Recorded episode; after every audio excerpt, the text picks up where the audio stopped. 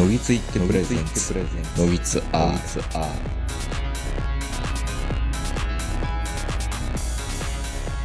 どうも皆さんこんばんは、東横名人です。本日も山梨海市にありますラザオークの駐車場よりお届けしております。えー、まだまだ暑いですが、えー、お相手は私、東横名人と今日も長野からこの方に来ていただいています。えー、まだ明るいので、こんにちは、坂本です。こんにちは。あの、よくこのラジオで、ラジオ、地上波のラジオをちょいちょい話するんですけど、ずっと僕はあの、ん佐久間信之の話を結構することが多かったと思うんです、ここ1、2オ年で。ールナイトニッポンとかね、そうあのライブライブというかトークライブに、そうそう、行ったりとかねあの、行ったりとか、まあまあ、配信イベントを見たりとか。うん、で、この前すごかったのが、もう信者ですよ。信者ですね。はいと思ってるど、会社で言うとまあ、同期入社ぐらいの人を。あ、同年代ですよね、そうなんです。同年代なんですよ。うん彼、多分、佐久間さんの方が一個上なんですけどね。留年してて、うん。99年に入ったっていうぐらいだから、うん。そこもやっぱりシンパシーを感じるっていうところと、あともう一人、あの、安住さんは、うんサラリーマンで頑張っているんで、うんやっぱりシンパシーを感じるわけですよ、会社員としては。うんまあ、全然関係ないけど、やっぱり同年代、同期っていうのはね意。識で言うと、いや、頑張ってるなーって、俺ももっと頑張らないとなってうん。思う時があるんですけど、はいはい。で、この前、オールナイトニッポン50 55周年記念かな、うんで、あの夜を忘れないっていう、あのーリアルタイム配信演劇みたいな。うんわかります？だから、配信で固定、定点カメラでやる演劇じゃなくて、日本放送を使って、その場でライブ配信でドラマをその場でオンラインでやっちゃうっていう、うんうん。そういう公演を千葉雄大とかが出てやってたんですけど、うんめちゃめちゃ良かったんですよ。ほ5500円するんですよ、配信イベントで。まあ、とんでもなく労力かかってるう。から。まあ、もちろんね、うんあの、最近のその、サザンとかああいったミュージシャンの配信イベントでも、そこそこの値段は取るんですけども、で、ミュージシ、まあ、あの、ライブって言ってもね、まあ、うん。もちろん高いか安いかは、あの、お金払う人が決めることであって、うん別に見てもないし、買ってもない自分が何とも言いようがないんですけど、高えな、おい。高いんですよ。うん。で、とそれが4月の半ばら辺にあったんですけど、うんうん。2週連続でやるんですよ。日曜日の夜の7時ぐらいから。はいはい。で、な生、生ライブで生ラジオをやってる体で、日本放送の中の群像劇みたいなのをうん、ライブ配信するんで、まあ、たまにそのカメラが裏、裏ついてるかな、黒い服、いやガラス越しにカメラが見れて、ああ、映ったなとかいろいろ見て楽しむっていうのも、ミスを見つけて楽しむっていうのも一つの。味ではあるんですけど、うん。どうも、なんか千秋楽とか書いてたから、そこで気づかないとダメだったんですけど、うんなんか、に、に、二部作かなと思ったんですよ。二週連続でやってるからって。うんで、奥さんと一緒にこうまた、あ、二週連続であるから、まあ、一日目も買って、うん。で、翌週のやつも買ったんですよ、5000円。うんまあ、トータル1万円ぐらい使ってるんですけど。うん。まあ、そりゃそうでしょうね。うん。ぐらいっていうか、そうでしょう。いやいや、で、な、何がどう変わんのかなって、なんかひょっとしたら、世界線が違う。うんゲームブックみたいな話なのかなって思ったんですよ。うん。フェイとかっていうね。うん。全く同じ内容だったんですよね。だから同じです。2回やっただけなんですよ。そうそうそうそう。でもじゃあ若干演出の方変わってるから、そこをさ探して、うん。もう一回見直すとか、うんあ、そうか、このセリフはこういうことが言ってたんだねっていうのを2回目の鑑賞で初めて気づくっていうのもあるから、うん。よかったんですけど、うんまあもちろんアドリブとかもしかしたらあった、あった、あったあった。けど、うん。生き物だから。うん。あれ？二部作じゃなかったんだっていうの、ちょっとショック受けて。うん。でもまあ、ショックを受けたけど、まあまあ、1万円払っても全然いい価値のあるもんだったなと思いましたね。まあ、それを総合演出したのは佐久間さんであり。まあ今んとこ全く見たいとは思わないですけどね。いやいや、見てください。すごい良かったから。まあ、見れないんですけど。見えないでしょ、も まあでもこの劇団が今そのライブハイ、ライブ演劇みたいなもので、今度金沢か、ん？どっから？石川空港かどっう。か、うん。小松空港か、小松空港で、小松空港を舞台にしたオンラインの映画を、映画じゃないな、演劇をやるらしい。はまあね、空港って結構そういう風な舞台になりがちじゃないですか。あ。うん、ある。なりがちなりがち。うんだいたい爆弾仕掛けられたりとかね。ああ、うんいいね。うんダイハード2でしたっけ？ダイヤードとかね、パイナップルアーミーとか、まあ、よ、あーよ、よくある、あるパターン、やりやすいパターンですけどね。まあね。うん。まあ非日常の空間でもあるし、うん。空間広く使えるからすごいいいんでしょうね。そう。まあ、うんなんかあの物語を始めやすいですよね。出発するにしても、到着するにしても。うん。うんいや、でもそれ、もう一回見、なんか、なんかその集団者がすごいいいなと思ったから、また見てみたいなと思ったんですけど、うんまあそんな佐久間信之うんさんが本を出されたんですよ。もう信者やな、もう。信者ですね。今日は本、本を進めますかい。や、本を進めるんじゃないんですよ。今、でこれははっきり言ってこれあれですかね、ラジオを使ったら今ちょっとお時間ありますかっていうやつですからね。ああ、番宣みたいな。うん。いや、もう家にピンポーンって鳴らしに来たようなもんですか ああ、らね。いやいや。で、これはずるい仕事実で言ってて、まあ、佐久間さんが散々ラジオで言った内容をもうちょっと本にしてる嫌いもあって、うん。初めて見る内容も結構多いんですけど、まあ、持ってますよ、ページをこの人。いやいや、サラリーマンが多分見ると、うん。ああ、確かにそうだよね、とか、佐久間さんの場合はどちらかというと企画を通すっていう、社内で通すっうん。ていうところと、こういう企画やりたいんだけど、誰か手挙げるみたいな時に、どうやって認められるかっていう、ん企画を採用される方法とか。あとはまあマネジメントする上で、うん。あの、パワハラじみたことがやっぱり昔のテレビって横行してたんで、うん。それをすごい排除したいようなことがあるから、うんあの、そういうことってダサいよねみたいな。富士のプロデューサーでこういうやつが言ってらいるらしいんだけど、うんそういうの俺は絶対やめような、みたいなことを言って、うん架空の富士テレビの悪いプロデューサーをでっち上げて、うんあの、そういうことやりそうなやつを牽制するみたいな。なかなかこの処世術が面白いなっていうのもあったりね。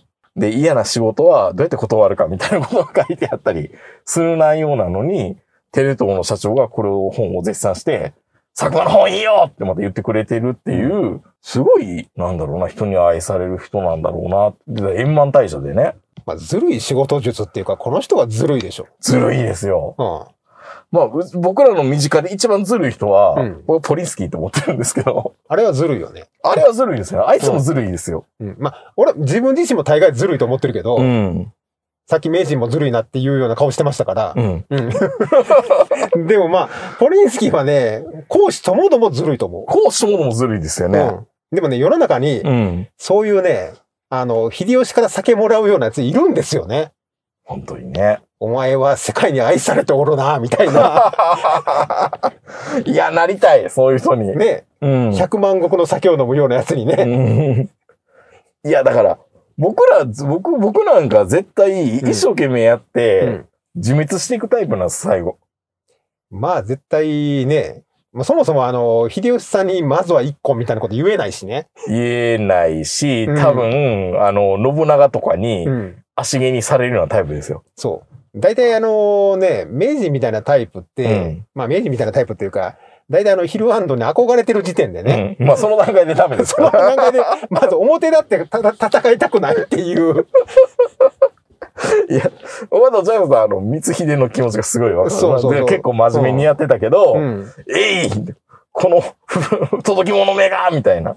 どっちかというと、特命係長に憧れてるサラリーマンですからね。くそーっていうような。そうそう。それは、ずるい仕事術にはちょっとならないですようん、いね。やーでもすごいなーと思って、うん。まあ読んでるわけですけど、今読みましたけど、まあすごいさ、あの、いいこと書いてるななんとなんか俺、このあたり、まあ、このあたりって一緒にしたら絶対ダメなんでしょうけど、このあたりの人たちっていうなんかイメージが、あの、ツイッターでね、うん。まあ、あの、まあ持ち上げられる人たちがいるじゃないですか。で、まあ、えそういう人らが、なんかメモの魔術とー。か、なんか勧められましたね、そう坂本さんから転転ね。勤のなんたらかんたらとか、うん。転職のどうだらとか、いっぱい出してくるでしょ？え、田畑塾と今、中、えっ、と、何でしたっけ？な田中裕二？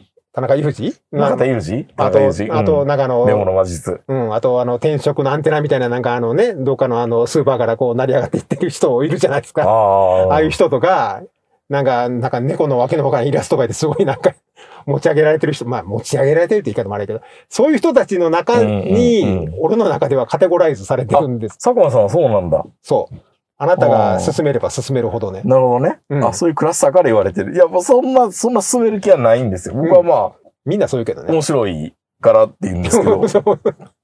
で、これはね、うん。なんと、付録がついてるんですよ。はい。NFT デジタル特典付き特装版というのを買ったんですよ。あ、今めくってもらってますけど、薄い内容であすけど、、これか。そうそうそう。あの、袋閉じみたいなのになっていて、じゃあ本屋さんで、いや、だから、それ開いたらデジタル万引きやん。怒られるで。なるほど。いや、ほんで、まあ、これ、佐久間さんの話をしたいんじゃないんですよ。うん。NFT の話がしたいんです。2020年4月5日、うん。第一冊発行。うん。初版やん、これ。初版です、初版です。サインしてもらうな、佐久間さんに。そうですね。オンラインで佐久間、あの、してましたけどね。で、NFT 版の特典っていうのは、佐久間信之の若い頃の超イケメンの写真と、うんあと企画書の写真なんです。何の意味があるのって思いながら、これだけはいけてないんじゃないかなと思ったけど、いや、NFT って気がついたらすっごい価値になることもあるんでしょ？まあもちろんね。スプツニコの映画800万で売れる世の中なんでしょ？まあ高知の山奥に住んでる人もそう言ってました。ああ、池早 も。腰巻きに劇団一人と前田裕二って書いてある時点でな。うん。いやいやいやいや、だから、それはね、前田裕二はわからないよ。うん。劇団一人は、だってど、同志ですもんだって。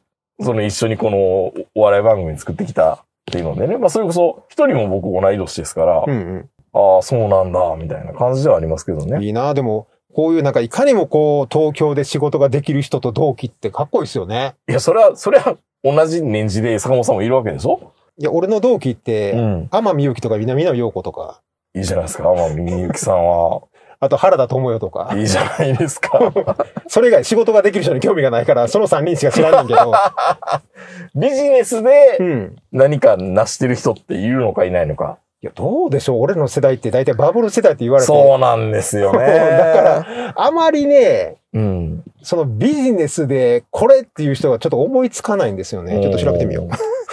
あんまりおらんかったら悲しいもんがあるから。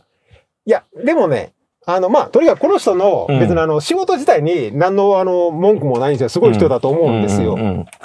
ただまあ、こういうビジネス本出すと、なんか俺の中では、そういう風な人、そうそういう風に言っちゃったのかと。うちの兄貴が、うんアニソンを歌った歌手は俺はもう嫌だって言って。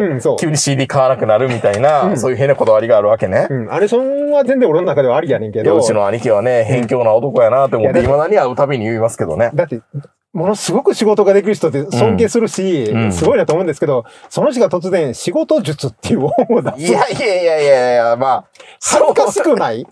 いや、まあ。恥ずかしくない？君、本田宗一郎？って、ね、思うんですよ。本田宗一郎は、わての仕事地図でんねんっていうのは出さない、出さない、ね。出さないですからね。うんう。ん。あの、松下幸之助はそれいっぱい書いてたけど、うんでも基本的に自分の仕事術って、大体、有名な人って書かないじゃん。それ、佐藤柏を否定してるの？いや、だから、別に、いや、いい、もちろんいいんですし、あの、教えてもらえるっていう1800円でね。でもメモの魔術買って僕にくれたやん。いや、いらんかったから。いや、全部、全部最後まで読んだのあれ。読んだよ、一応。読んだ？ううんん。でも俺あんなんできへんわって思ったやっぱそう読んだけど。うん、だって、あれ、だって、高校の頃からノート一冊使い切ったことのない人間それはあが、かんわ。無理やん。無理無理。もちろんね、あこれやったら絶対に成果出るってのは分かりますよ。それできないもんだって。あれできんのやったら東大行ってるって俺。いや、どう、まあどうなんだろう。うん。まあ、だからノートを3つに区切りなさいみたいなでしょ、あの、事実、うん抽象化、アイディアそう。ていう意味その中、もう聞きながら会議の途中でも書いていくわけですよ。どんどんどんどんアイディアを膨らましてもう。たまに自分の字の汚さにヘキヘキするからね、あそうれ書いたら。だからね、もう字汚い時点でクリエイティブじゃないもん。いや、まあ、坂本さんの字は綺麗んですよ。綺麗けど、うん早い、早く書けない、書けない書けい。ない書けない。だから無理なんですよ。だからあれ結構僕らとかにたまに、直筆のなんか、ね、手紙じゃないけどなんか、郵便で送ってくれたりするときは、はいはい。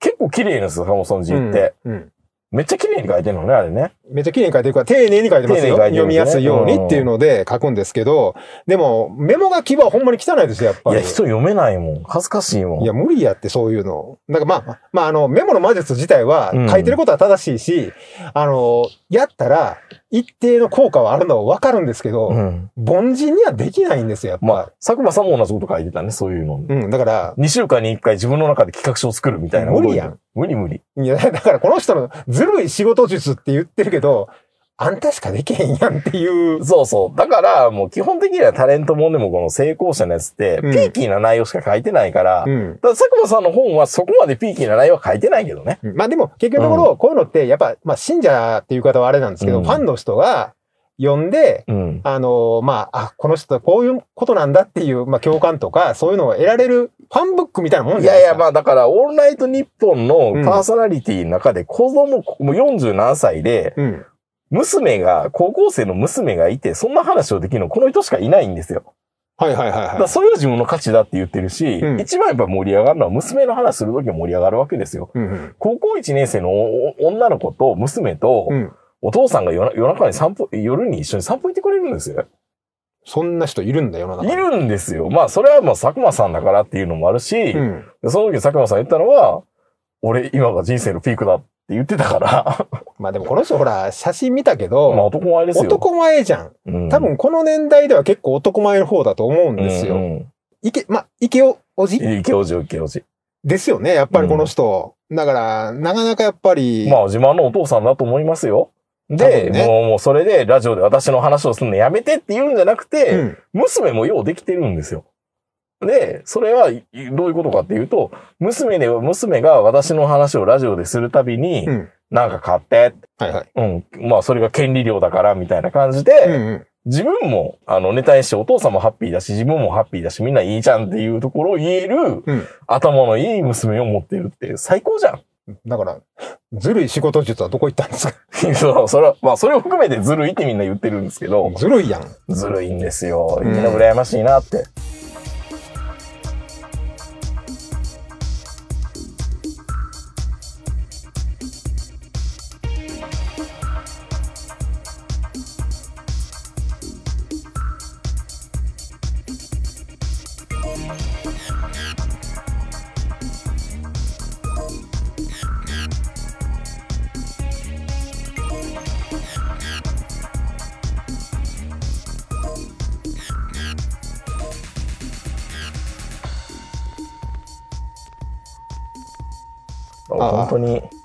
三浦和も同年代でした。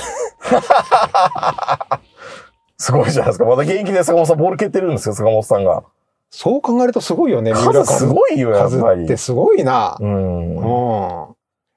あ、応援せなあかんのですね、俺、三浦和はやっぱり。そうですよね。だから、このラジオは、うん。あれですね、カズとうん。中田秀がラジオやってるみたいなもんですよ。あ、年代で言えば。年代的に。言えばそれを持ってくれたらみんなこのラジオが、うん。どういう関係性でやってるのかっていうのがうん。わかりますよ。なんでさん付けせえへんのかとかね。そう。うん。外れるのは坂本。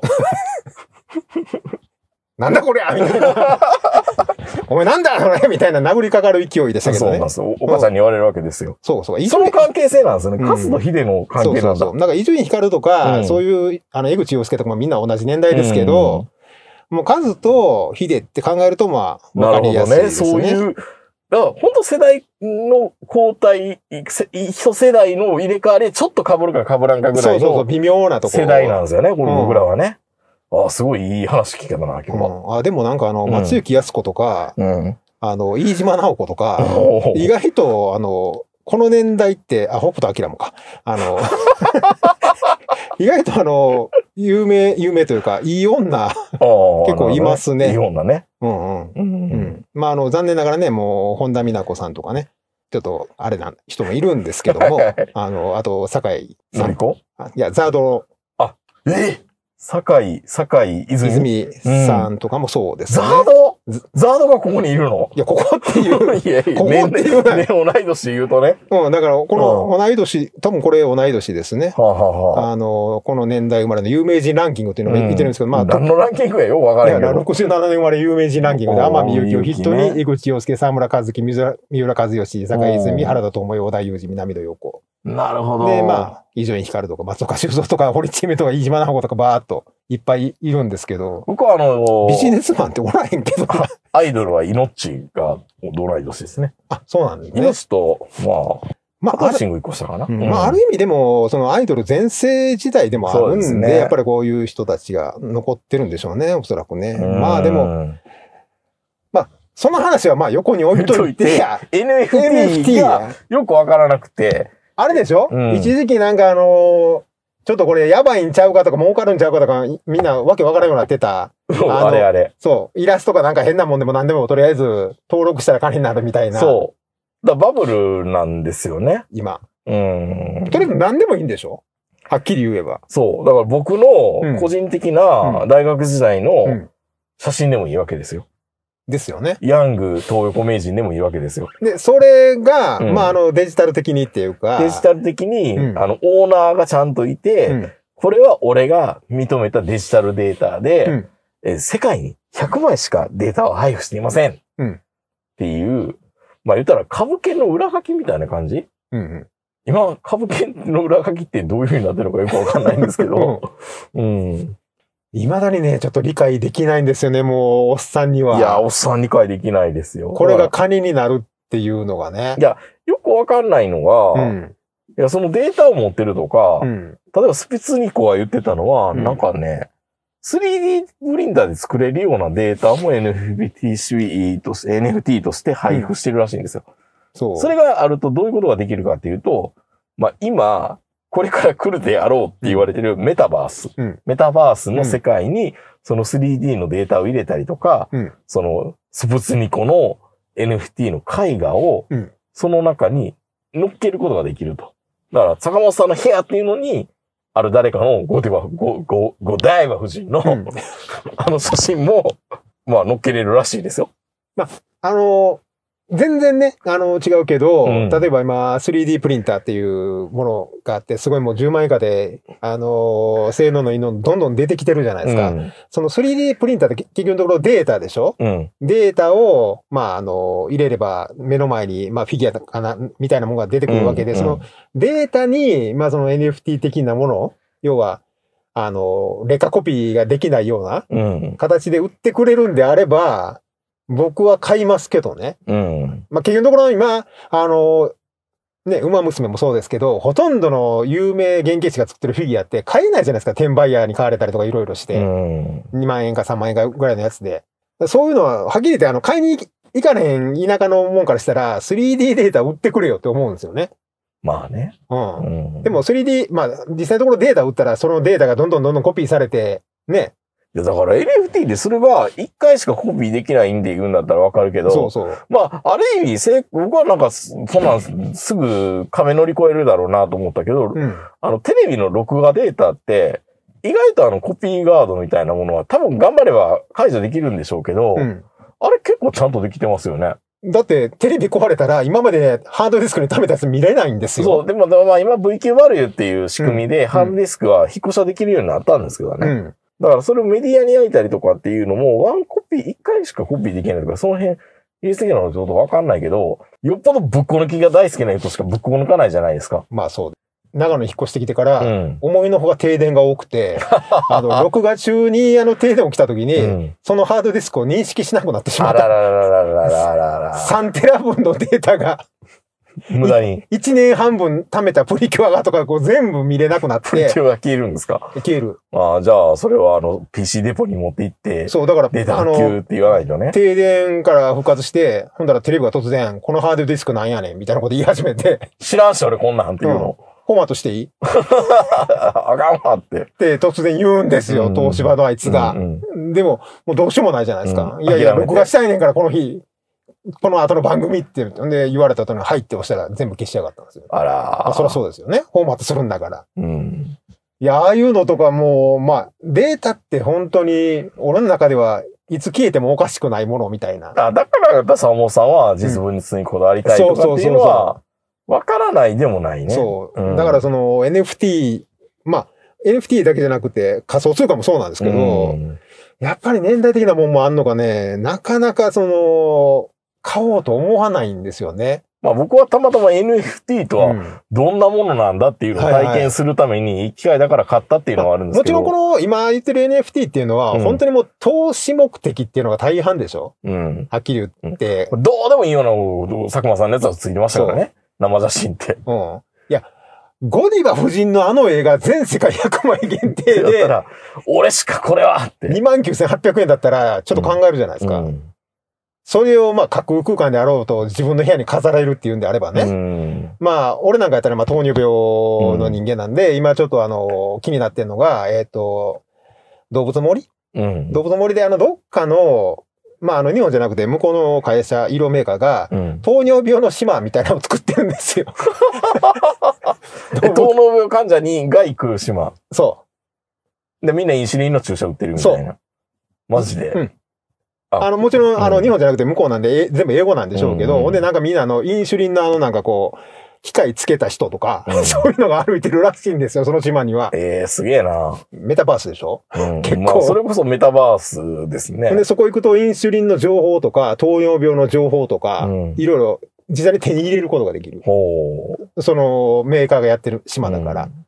そういうのがあるらしいよって言ってね。なんかに日本やったら万有製薬とかが作りそうですね。そう。だから日本でもそういういろんなメーカーが そういう島作ってくれたら、うん。別にあの普段ね、あの、病院行って並んで、先生の言うこと聞かんでも、そこ行って、こうらしいよって。こうらしいよとか、実際に医者の人がいる人がいれば、うん。あの、まあ、もちろん、それやっちゃダメなんですし診療じゃないけ。ど、薬薬機法で。あの、うん相談は受けれますよっていうぐらいだったらいけるじゃないですかね。で、またそこでわけのわからん民間療法みたいな進めてくるやつもいるわけでしょだからそういう島には行かない。それ認定度排除してくれるの？いや、それは、そこそれぞれ、認定上そこまで、認定度はそこまで多分。?COVID-19 の情報が含まれるけど、自己責任な、みたいなこと書いてあるみたいな。うん。ああだから、ある島行ったら、バサー、バサー、悪霊退散みたいなこと言ってるかもしれないし、ある島に行ったら、ここはワクチンの打てない島です、みたいなこと言ってるかもしれない。もうそこだけでやってくれよ、ワクチン、反ワクチン派の人はもう。うん、だからそ、そういう島作ってやってくれる分には全然構わない。本当島宇宙ってこういうことだなって感じです、ねうんただまあ、そういうあの、糖尿病の島を今作ってるって話聞いたときに、うんメタバースやなって、ああまあまあ、そうか、そういうことか。ってちょっと思ったんですけどね。うんうんだってメタバースとセカンドライフってどう違うの？いや、俺もそう思うね。あれ、何が違うの？何が違うの、うん教えて偉い人、本当に。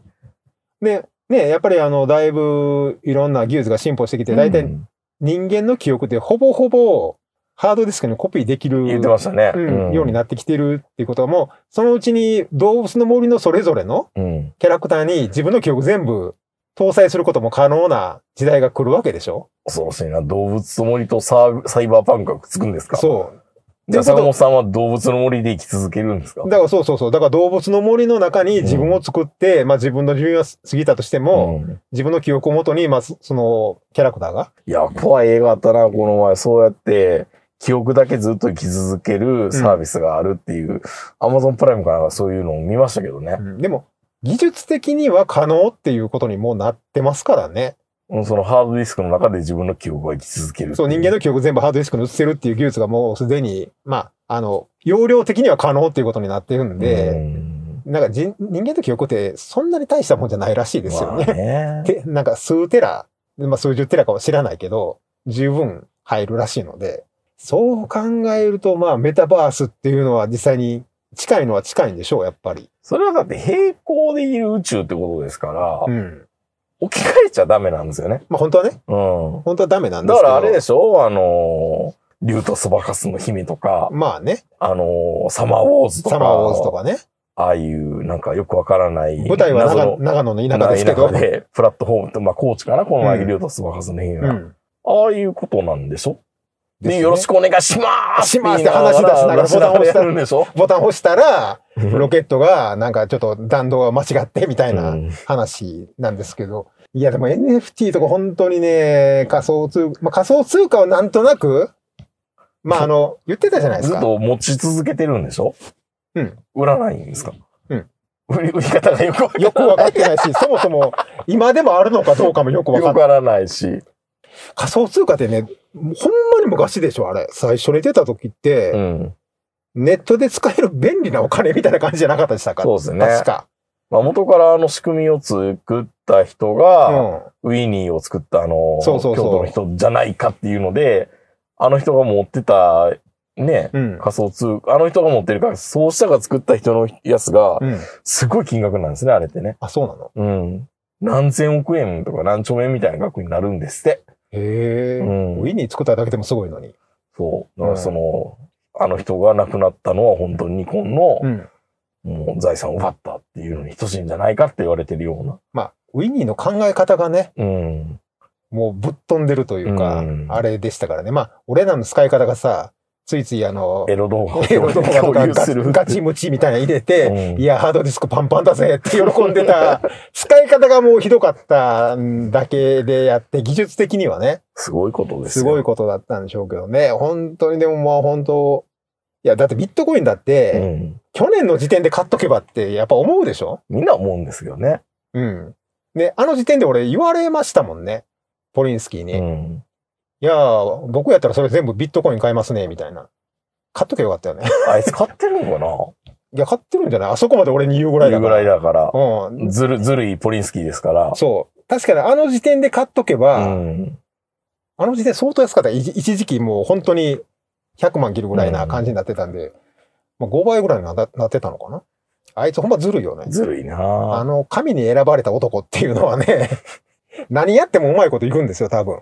いや、本当に。佐久間さんもね、結構ね、まあうんもちろん、本人の努力もあるし、うんいろんなね、あのー条件も揃ってたってもあるんでしょうけど、やっぱりね、運が強いと思います。うん。うんでも、まあ、言うには、ん運はう、ん。やっぱり準備してる人のところに来るんだよ。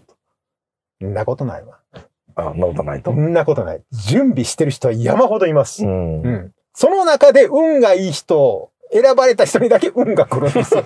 本当に。まあまあまあ、成功してる人はみんな、いや、僕は運が良かっただけだからって。うん。まあでも確かにそうですよね。そう。ただね、やっぱりの運を呼び込むだけの努力は必要なんですよ。うん一定以上、あの、準備しとかないといけないから、やっぱりチャンスの女神は後ろ髪はないって言いますからね。ね。まあ、それはもちろん認めるんですけど、やっぱり、まあ、ずるいよね。まあ本当にもう僕もポリンスキーがこういう本書いたら、ずるって言うと思います、本当に。でも、ポリンスキーの仕事術だったらちょっと買いたいけどね。もうまあね、フェイス、あうんの、SNS との付き合い方とかね。そう。だポリンス、俺、ポリンスキーこそ仕事術書いてもええんちゃうかなって。書き出したらまた見下すんでしょ？いや いや、そっち行ったの？みたいな。NFT おまけにつけたりとか、うん あいつ、あ、いやいや、そう、じゃあ僕はあいつの大学時代のそう。写真、生写真つけますよ。いや、なんか、あの、別につける人いるじゃないですか。あの、本当は高いノートを、うん。あの、ただで読めるようになるとかさ、そういうのつけ始めると、うんってちょっと思いますけど、ポリンスキーのあの、語り力を入れない仕事術っていうのはちょっと、いやー、もう本当にね、まあ、ここでは言えないけどね。うん。じゃあ何してんねん、ポリンスキーって、絶対に。言えないけど。言われるから言えないんだけど、いや、でも、あの、いや、企画書うん、簡単作る人のやつ全部パクったらいいやん。そう、あいつで、絶シャーシャーって言うから。絶対あの、論文とかでも何でも、コピーペーストでいいじゃないですかって いうタイプやんい。や、だから、もう本当に、あの、プロはプロ、持ちや持ちやに任せてって、はいはい。うん、言いますからね。あの人ね、本当にうね、ん。これはこの人に聞けばいいっていうアンテナというか感覚がね、すごい人なんだと思うんですよ。人たらしですからね。人たらしでもあるし、でも、うんそれが一番大事でしょ。何でも知ってる人よりうんうん誰に聞けばいいか。そう、それはよく言うね。だからそれの最たるもんが多分ポリンスキうん。ー。だから、あのね、わかりますもん、喋ってても。あ、こいつラジオにネタ探しに来てるだけやなっていうのが。これ、今度の、今度の、なんか、て、何？朝礼じゃないけど、朝朝礼じゃないけど、ミーティングとかで話してみようかな、みたいな。そう、そういう感じで、もうこれもあくまで、なんかあの、ちょっと取材じゃないけど、そういうので、情報収集のね。報収集の一環で来てるだけで、うんもちろんあの、喋ってくれる内容はそれ以上に面白いことが多いので、うん全然いいんですけど、うんそういうのを見てると、ずるいずるいなって思いますよねあ。の、佐久間さんよりもポリンスキーの方がはるかにずるいなと思いますけどね、同世代では。ですよね。うんどうせ、あれでしょ？もうあのーまあ、エグゼクティブとまではいかないですけど、全人生の成功者に近いでしょいや、どうなのかな。それはまあなんとも言えないけど。う。まあね、あんまり言えないけど言えないね。けどね本。当に、でも、ずるいよ。まあ最初に聞いた時には、うん。楽しそうやな、人生って。いや、楽しいですよね。うん。あれ聞いて、羨ましがらない人いないでしょうん、どうやったらああなれるのかなって脇で見てるけど、う。うん。俺には無理やし、うんお前には無理やっていうふうにはずっと言われますからね。そうやね、うんそもそもそのポジションに入ることも無理だし、自分では、坂本って相当運がいいなとか、うん。あの、その、いろんな節々で、うん。いい方に回るんですよ。別に自分で選んでるわけじゃないけど、うん。どんどんどんどんいい方に転がっていってるっていうのは自分で思ってるんで、別にあの、誰も恨まないし、ね妬んでないんですけど、うん。唯一人生で嫉妬を覚えたのがポレンスキーだけなんです。そうですよね、うん。僕もそうです。だから今、自分そう自分の人生振り返ってうん。失敗したとか何も思ってない、うん。自分の置かれた今の環境も、もうラッキーやって思うんですけど、でもポレンスキーを前にすると、何こいつ？こんなんあんの？みたいな。そう。裏垢作ってツイッターで粘着したのかなって 思うぐらい嫉妬するときありますからね。あ、嫉妬ってこういう感情なんだね嫉妬怖いよ。思いますよね、本当にね。本当にね。あーすごいよね。まあ、NFT 自体は多分ね、全然多分僕ら理解してないですよ、まだ。あれ、ポリンスキーさんの方が詳しいかもね。うんそれはもちろん多分そうですよね。いや、でもね、ほとんどの人多分理解してない。してないですよねうんしてないですよ。だから、佐久間の植木のこれを見て、うん。俺にどうしろと、この NFT を。これ、これ、塩漬けにしてたら、うん。聞近すぎたら、なんか5万ぐらいで売れたりすんの？みたいな。うん。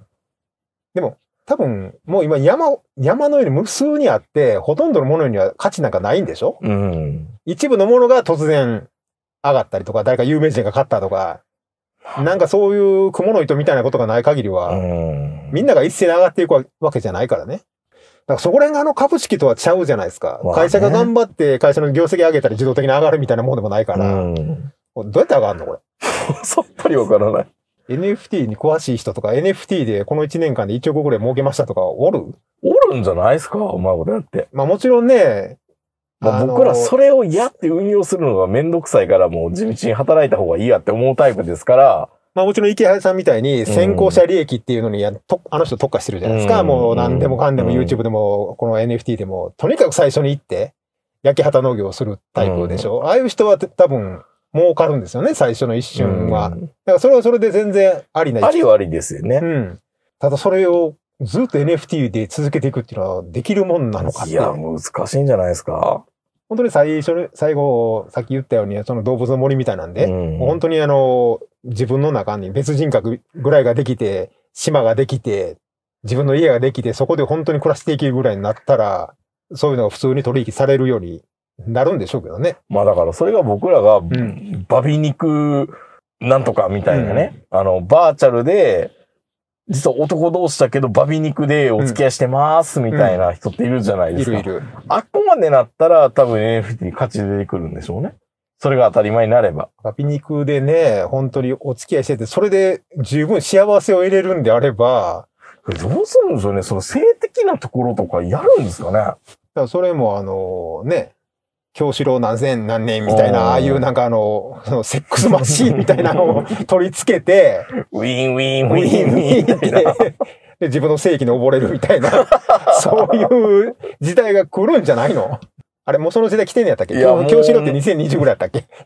もうちょっと先かな。もうちょっと先か。うーん、まあでもそういうことなのかな、NFT も。まあでも、あの、さっき飯食いながら言いましたけど、うんあの本当にあの、下半身が言うこと聞かなくなってから、うんあの、人生が自由になったって言ったじゃないですか。ななんか、なんかの本みたいなタイトルですね。うん。まあ、要は、うんあの、どっちかというと、あの、今まで女の子としたいとか、女の子と付き合いたいとか、うん可愛い女の子とね、とか、いろいろ妄想がいっぱいあるでしょ？若い時って。うんそれから羽ばたける。もう一切俺には性欲なくなったっていう状態になると、うん。もういろんなものから自由になれるんで、いいなあそれは。だって女の前でカッコつけんでいいんやで。それは下脱っていうことなのかもうね。下脱してますもんね。ほそうなると、さっき言ったような、ー。うん。あの、バビーなんとかさんと付き合っても、それで十分。まあ気持ちが満たされるんであればね。そうそうそうそうそう。何やったらおっさんとみたいな友達欲しいなっていう。うん。うん。だっておっさんっておっさん同士でようつるんでるでしょ。バイクにしろ、プラモデルにしろ、何にしろ。いいやーね、いいのかな、それってね。やもう下脱してるから。いいの、それで。うん。うん。もう全然だってもうその女の子としたいとかそういうのがなくなると、気楽ですよね。いや本当にね、もう時間、もう暇で暇でしょうがなかったらそばでも打とうかなってやっぱ思いますもんうね。ん。うん。やっぱりね、チンチン立ってる間はそば打たれへんで。いや、名言ですねうん。。本当に。いや、ほんまそうかもしれない。うん。あいや、だって、チンチン立ってる間は水の味とかどうでもええやろ。